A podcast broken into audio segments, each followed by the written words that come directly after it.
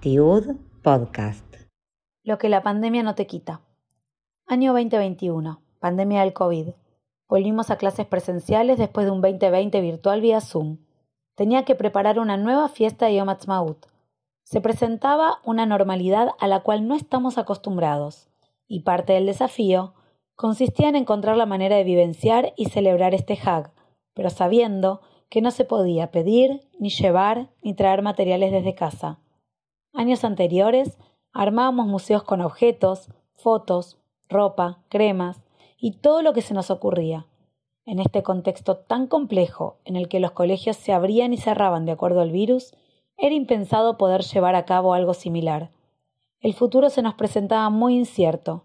Nunca sabíamos si al día siguiente volvíamos a la sala o teníamos que dar la clase desde casa, mirándonos por los cuadraditos del Zoom. Nos atravesaba la frustración de no poder llevar a cabo las propuestas como más nos gustaba, pero también las ganas de seguir adelante utilizando nuevos recursos. Tenía que pensar alternativas diferentes y nuevas para transmitir, compartir y disfrutar los 73 años de la creación del Estado de Israel. Fue entonces que se me ocurrió que todo lo aprendido el año anterior, por la virtualidad mencionada, se podía capitalizar de forma realmente positiva. En algunos viajes que tuve la oportunidad de hacer Israel, logré nutrirme de muchas cosas, pero por sobre todo, traje suficiente material para intentar que mis alumnos sintieran lo que me pasó a mí. La pandemia no me iba a ganar, poniendo toda la creatividad, conocimiento y las ganas de experimentar, vivenciar y disfrutar, comenzamos este nuevo y hermoso proyecto para enriquecernos y compartir. Mapa en mano, fotos y video en la pantalla, con mis alumnos dentro de la sala, comenzamos a recorrer las diferentes ciudades de Israel y llegar al objetivo que me había propuesto. Durante esa semana flotamos en el Mar Muerto, subimos en cable carril en Metzadá, paseamos por el Oceanario Neilat y, por supuesto, terminamos conociendo la historia de la capital de Israel, recorriendo Jerusalén y entrando al Shuk. Para finalizar, celebramos Yom Ha'atzmaut en el Kotel. Los días siguientes los padres me paraban en la puerta del colegio para comentarme acerca de lo vivido con los chicos en el jardín, y varios me dijeron que habían empezado a buscar ellos también sus recuerdos. Algunos tuvieron que escanear fotos, también estaban quienes me decían tuve que ir directamente a la baulera, y de esta manera la casilla de mails comenzó a llenarse de paisajes, postales, recuerdos, lugares y experiencias cercanas a cada familia.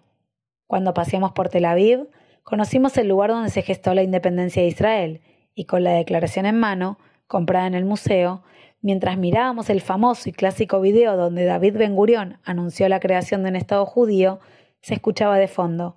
Mi mamá fue al cótel, mi abuela también, yo tengo a mi tío en Israel.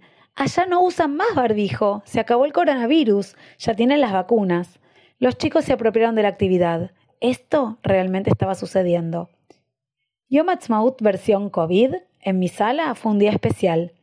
Bailamos Rikudim, cada uno trajo su desayuno israelí, jugamos al bingo con imágenes y símbolos, al juego del lince encontrándolo igual con rapidez, hicimos souvenirs y birkatabait, simulando estar en el shuk que luego se llevaron a casa, y todos vestidos de cajol belabán disfrutamos enormemente del Hag. Fue una vivencia maravillosa. No significó una actividad más en mi planificación poder transmitir compasión, plantar raíces, sembrar identidad, dejar huellas, experiencias y sobre todo disfrutar, fue sin dudas inolvidable. La pandemia nos sacó muchas cosas de las cuales estábamos acostumbrados, pero no nos quitó el poder seguir compartiendo, aprendiendo y vivenciando acerca de nuestro pueblo e historia. La pandemia no quitó ni me venció. Por el contrario, me fortaleció y el resultado fue altamente positivo. Si algo aprendí de esto es que frente a las adversidades, uno tiene dos posibilidades, quedarse o superarse. La respuesta está en tus manos.